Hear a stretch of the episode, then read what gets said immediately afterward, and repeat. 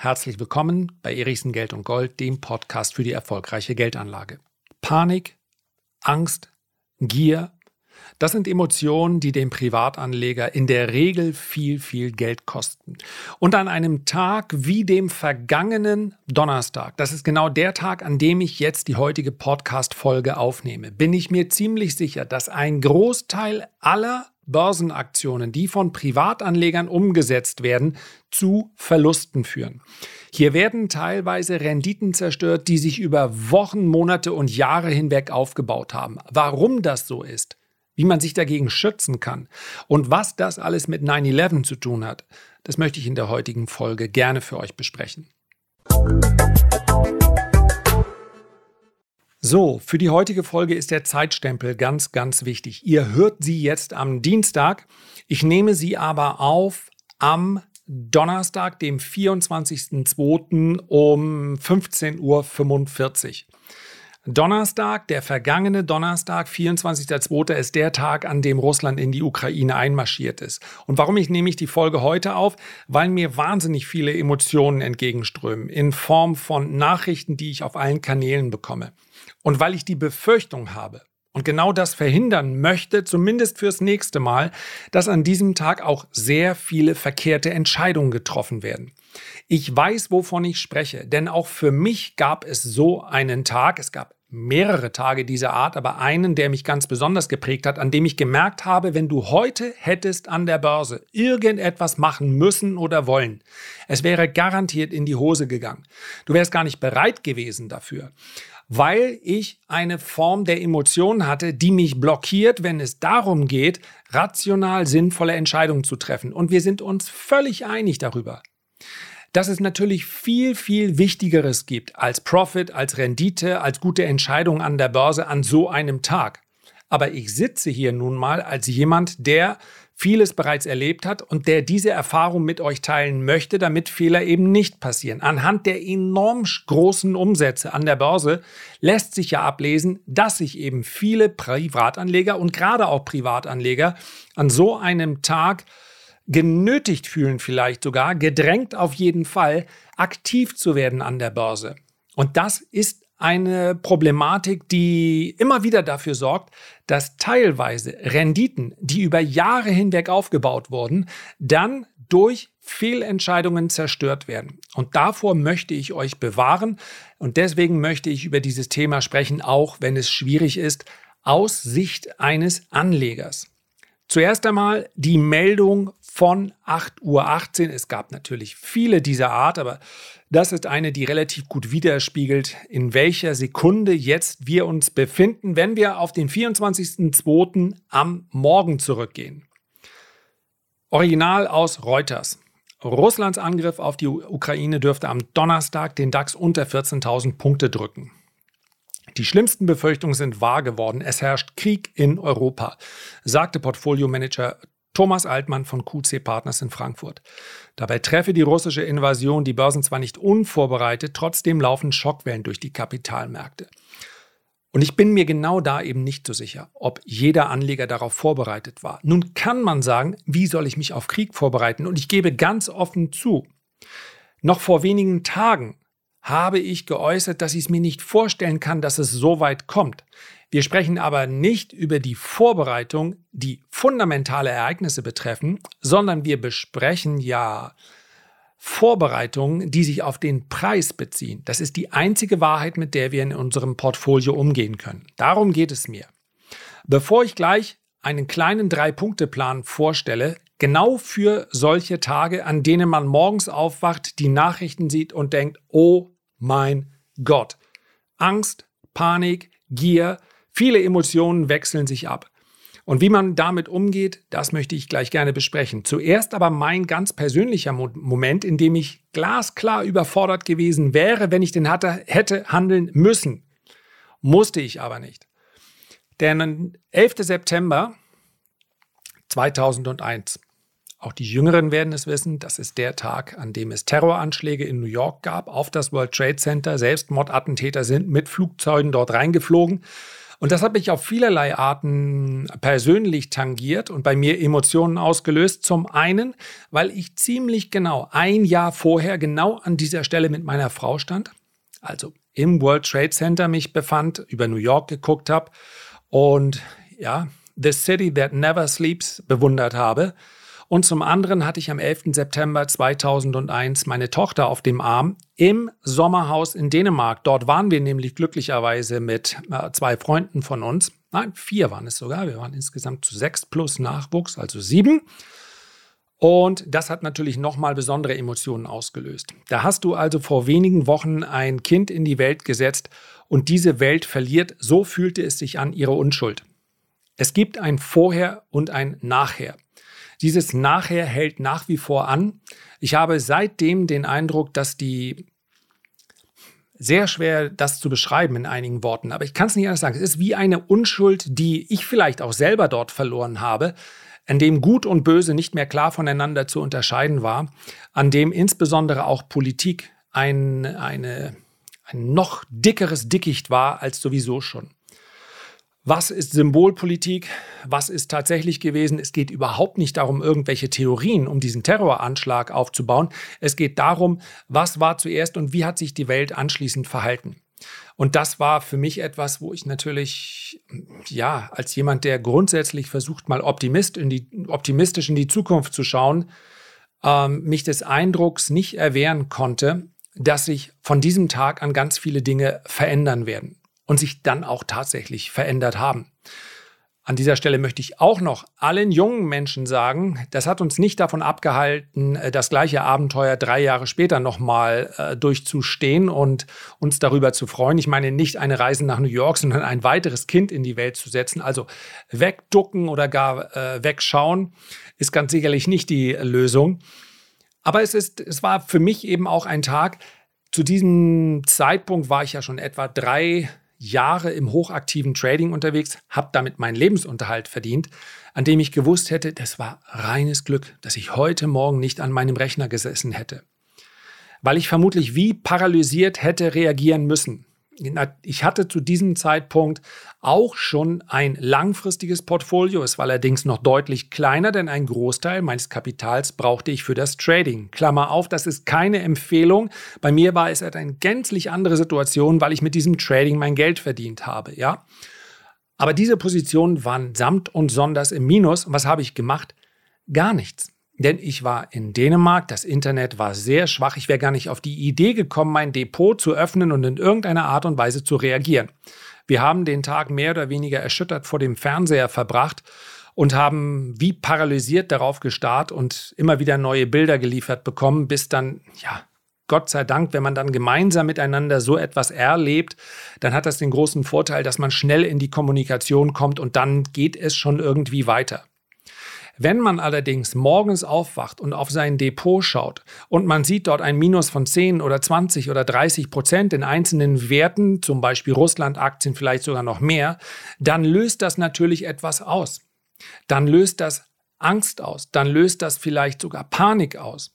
Und das sind Emotionen, die im, sowohl im aktiven Handel, aber bedauerlicherweise auch in der langfristigen Geldanlage selten zu guten Handlungen führen. Insbesondere meint man dann, weil man hier Verluste sieht, vielleicht aber auch irgendwelche Chancen nutzen zu müssen, um diese Verluste ein klein wenig zu mildern. Aktionismus ist etwas, was in den Menschen drinsteckt. Es gibt natürlich auch andere Naturen, die sich komplett zurückziehen. Das sind in diesem Fall diejenigen, die es vermutlich besser haben. Drei Punkte sind es, die ich gerne mit euch durchgehen würde unter dem Eindruck der vielen, vielen Nachrichten, die ich an diesem Tag, also am vergangenen Donnerstag bekommen habe, auf praktisch sämtlichen Kanälen. Was soll ich machen und jetzt und was ist mit Russland-Aktien? Dazu muss man sagen, dass bevor der Handel in ausländischen Werten beginnt, hier es schon teilweise zu extremen Schwankungen gab. Kam. Ich schaue also um 15.55 Uhr beispielsweise auf eine Luke Oil die war im Tief auf Tradegate bei 27,40 Euro und im Hoch bei 50 Euro. Das heißt also, die schwankt allein schon mal 50 äh, Prozent innerhalb eines Tages. Das hat mit fairen Kursen oder mit nachvollziehbaren Kursen nichts zu tun. Ich möchte heute gar nicht so sehr über russische Aktien sprechen, weil ich das zu diesem Zeitpunkt noch gar nicht beurteilen kann, was hier an potenziellen Sanktionen dreht, äh, droht. Ich kann nicht sagen, was mit ADRs, was mit GDRs passiert, ob es einen Handelsverbot gibt, ob es einen Ausschluss aus SWIFT gibt, womit dann vermutlich auch keine Dividendenzahlungen mehr kommen könnten. All das weiß ich jetzt noch nicht am 24.02. um 15.55 Uhr. Es geht aber auch weniger um russische Aktien. Die sind natürlich die Spitze des Eisbergs. Die zeigen dann die Gesamtemotionalität der Anleger. Es geht aber auch um andere Werte, die scheinbar gar nichts damit zu tun haben.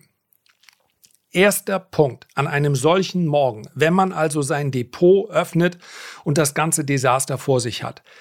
Keinen blinden Aktionismus an den Tag legen, bitte. Finger weg vom langfristigen Depot.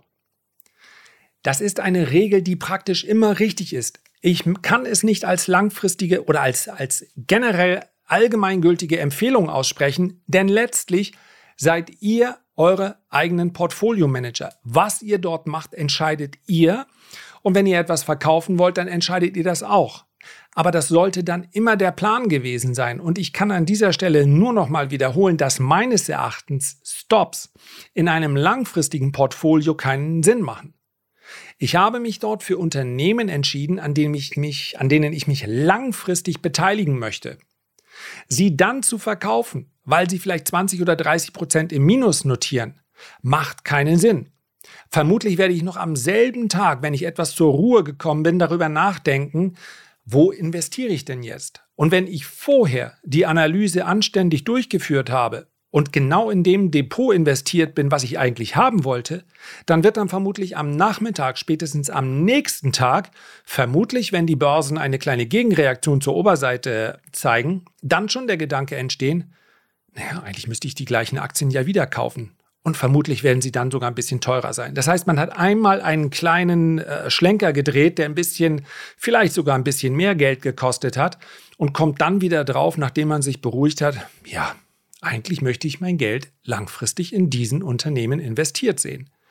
Also, meine Empfehlung, Finger weg vom langfristigen Depot, egal was dort passiert. Eine zweite Empfehlung, Stops einhalten. Und zwar bei sämtlichen Aktionen bzw. sämtlichen Positionen, die nichts mit meinem langfristigen Portfolio zu tun haben. Ich habe ja einen Plan aufgestellt. Und wenn es, äh, wir über den aktiven Handel sprechen, um mal das Wort Trading zu vermeiden, weil viele sagen, ja, ich trade ja nicht.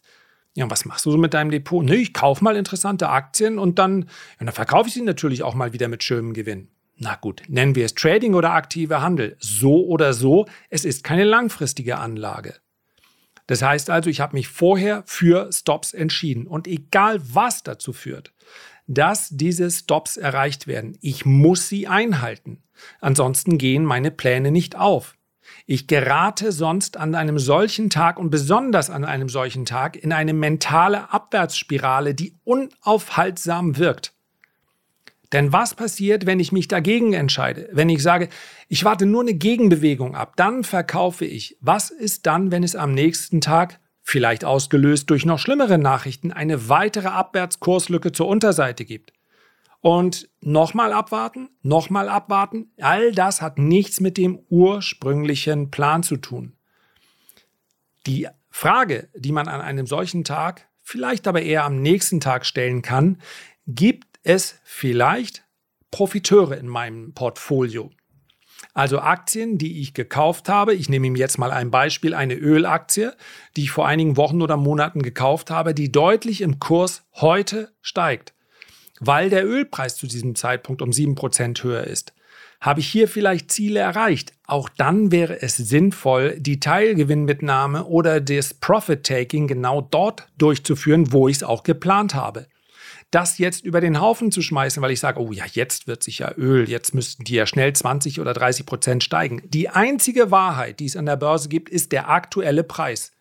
Ob Öl steigen müsste auf 120 Dollar, weil JP Morgan sagt, in einem solchen Szenario, also in einem kriegerischen Szenario, könnte das passieren. Dafür kann ich mir nichts kaufen. Jetzt, in diesem Moment, ist Öl 105 US-Dollar wert. Brent. Wenn wir mal diese Ölsorte nehmen. Nicht mehr und nicht weniger. Und das ist das, was meine Aktien draus machen. Und Prof Profit Taking, also Profiteure im Depot, ist ein gutes Stichwort.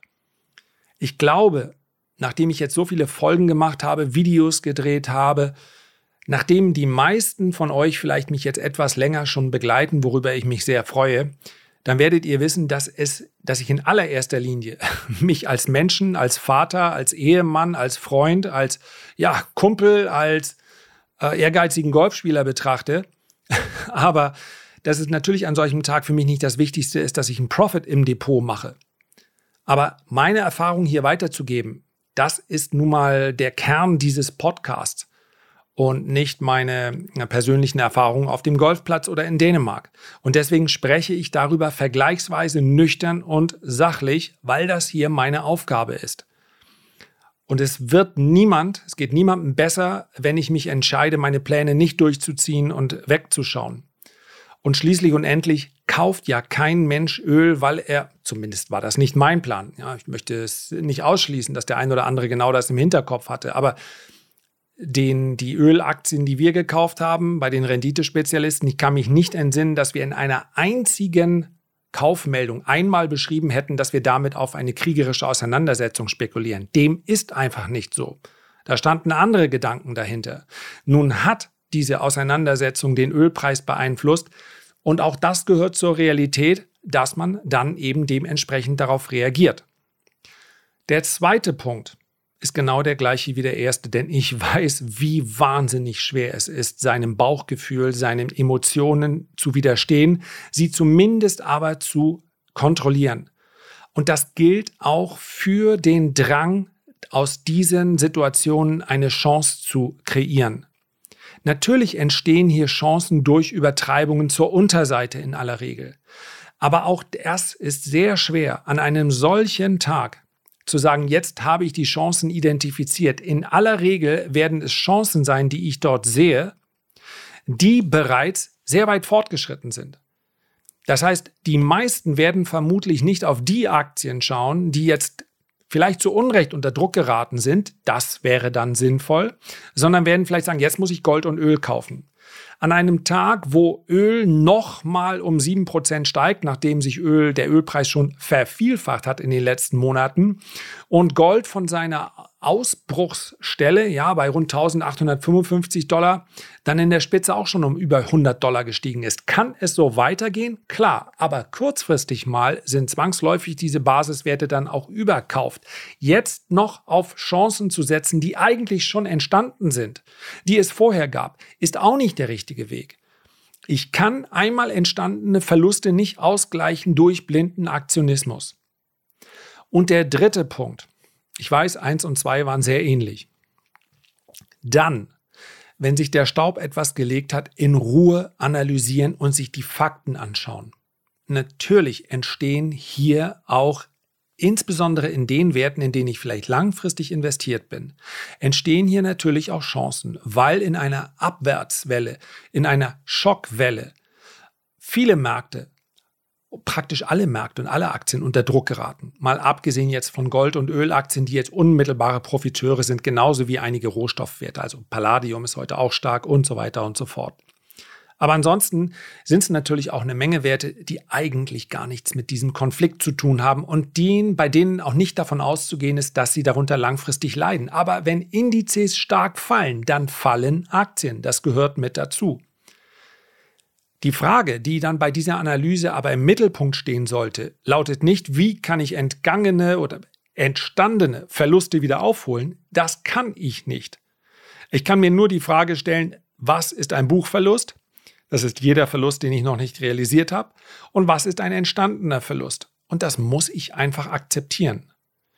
Der Gedanke, etwas aufholen zu wollen, ist nicht das Richtige.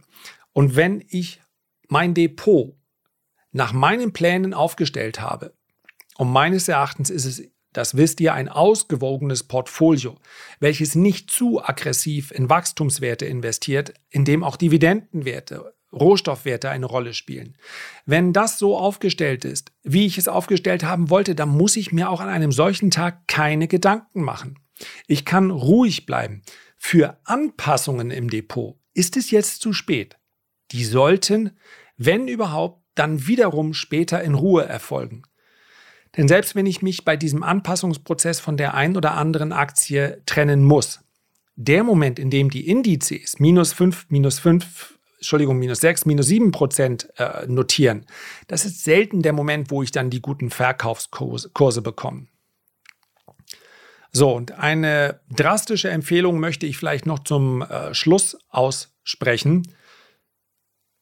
Wer dazu neigt, sehr emotional sich von solchen Ereignissen mh, tangieren zu lassen, sich damit sehr intensiv zu beschäftigen, was nachvollziehbar ist, der lässt vielleicht einfach mal den Rechner aus an so einem Tag. Nicht um die Nachrichten selbst zu ignorieren. An denen kommt man nicht vorbei, mit denen muss man sich sowieso auseinandersetzen, sofern man nicht irgendwo auf einer einsamen Insel ohne Internet wohnt. Manchmal wünscht man sich das ja. Aber die Gefahr, dass ich dann mal eben schnell mein, meine Handelssoftware, mein Depot öffne und sage, oh, was wird dann sehr oft passieren? Da habe ich noch schöne Gewinne, die möchte ich jetzt aber auf keinen Fall abgeben. Nochmal, im aktiven Handel völlig in Ordnung. In einem langfristigen Portfolio dann aber ausgerechnet die Aktien zu verkaufen, die im Plus stehen, ist sicherlich nicht die richtige Taktik. Zumindest nicht langfristig. Ich werde dann sehr bald wieder vor dem Problem stehen, dass ich genau die gleichen Aktien wieder zurückkaufen möchte. Und das ist nicht sinnvoll. Also wer sich an solchen Tagen nicht wohlfühlt, der muss ja nicht in sein Portfolio schauen. Genauso wie ich damals am 11. September 2001. Für mich war es die vollkommen richtige Entscheidung. Eine Münchner Rück war, glaube ich, an dem Tag natürlich ein Rückversicherer. 20, 30, 40 Prozent im Minus. Es hat nicht lange gedauert, da haben diese Aktien neue Hochs gemacht. Hätte ich an diesem Tag verkauft, weil ich das Gefühl hatte, die Welt bricht in sich zusammen, Heute entsteht etwas ganz Neues? Vielleicht, ich weiß es nicht. Und so etwas gilt es zu vermeiden. Letztlich brauche ich für jede einzelne Position, auch meine langfristige, einen Plan. Einen Plan, den ich abarbeiten kann. Gibt es einen Kurs, zu dem ich nachkaufen möchte? Ist der Kurs erreicht? Dann kaufe ich nach. Wann wollte ich also nachkaufen? Spontan hier, weil dieser Wert heute profitiert, vielleicht profitiert er noch mehr, das ist kein Plan, das ist spontane Reaktion. Wo liegt mein Stop bei einer Position, die eben nicht im langfristigen Portfolio ist? Ist der Stop erreicht? Dann muss ich gnadenlos verkaufen. Was war der Plan? Der Preis ist die Wahrheit, nicht was ich denke, was ich mir wünsche oder was ich hoffe. Wenn ich Facebook gekauft habe, um zu sagen, ich möchte hier, die waren doch so billig und Damoderan hat doch aufgekauft, gekauft, einen schönen 20% Rebound, den möchte ich aber jetzt mal sehen, dann verkaufe ich auch wieder 20% haben oder nicht haben. So, wenn die Aktie jetzt aber fällt um 10%, dann ist es nicht sinnvoll zu äh, spekulieren, ja, was hat Facebook denn mit Russland zu tun? Hat doch eigentlich gar nichts zu tun. Die, die fallen völlig zu Unrecht. Die kann ich jetzt nicht verkaufen. Katastrophal. Einstieg, Stop, Ziel. Das sind die Dinge, die ich kontrollieren kann, die ich kontrollieren muss. Das ist mein Plan. Egal was ist, wenn mein Stop erreicht, meine Verlustbegrenzung, dann verkaufe ich die Position. Und abschließend noch etwas Positives, so schwer es auch fällt. Jede Krise an der Börse war bisher eine Chance. Jede Krise, die wir kennen. Auch diese Krise wird eine Chance sein. Für Anleger. Alles andere maße ich mir überhaupt nicht an, hier zu beurteilen. Natürlich gibt es hier humanitäre Katastrophen. Keine Frage. Aber an der Börse sind Krisen Chancen. Wo allerdings das Tief dieser aktuellen Korrektur liegt, vielleicht sogar dieser Crash-Bewegung, oder ob wir es jetzt schon hinter uns haben, wo ihr diese heutige Folge hört, das kann ich euch nicht beantworten. Aber auch hier kann man sich von vornherein einen Plan zurechtlegen und sagen, 10% Abschlag nutze ich, um das oder das zu machen. Und am Ende gibt es selbstverständlich auch sehr gute Pläne, in denen einfach nur drin steht, ich mache mal gar nichts. Herzlichen Dank für deine Aufmerksamkeit. Bleib gesund, pass auf dich auf und bis zum nächsten Mal. Liebe Grüße, dein Lars.